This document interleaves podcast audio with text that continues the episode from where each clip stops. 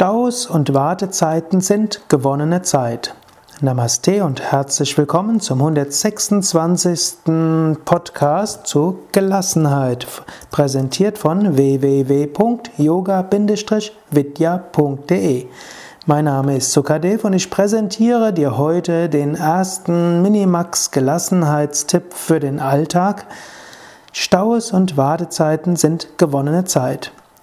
Du hast wenig Zeit für dich, wenig Zeit, die vielen Tipps umzusetzen, die du in diesem Podcast findest? Dann freue dich über jede Wartezeit, über jeden Stau, jeden verpassten Zug. Du gewinnst Zeit. Jeder lässt das gelten. Stau, ich hatte einen Stau auf der A5, deshalb konnte ich nicht länger bleiben. Zug ist hängen geblieben, ich habe einen Zug verpasst, Anschluss verpasst. Wer könnte dir da einen Vorwurf machen? Genieße die Zeit.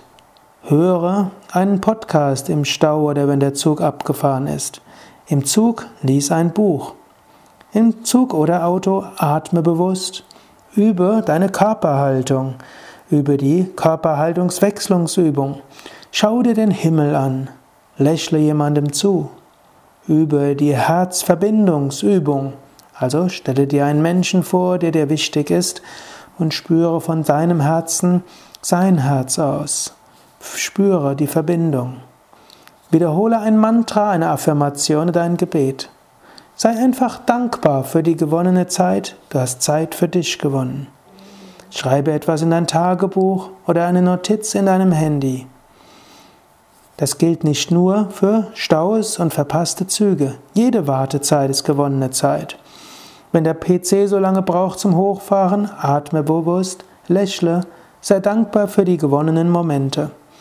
Wenn du am Telefon wartest, weil du in einer Warteschlange gelandet bist, genieße die Momente der Ruhe und der Gegenwart.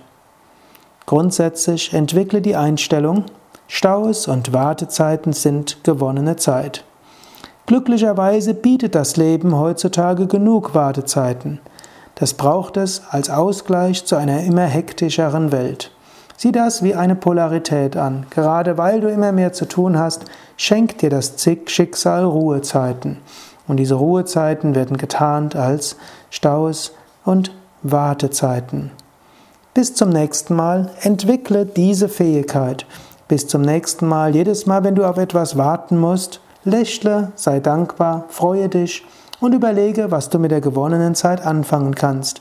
Sei es, dass du einfach nur atmest, sei es, dass du bewusst achtsam im Moment bist, sei es, dass du in diesem Moment dich freust, lebendig zu sein.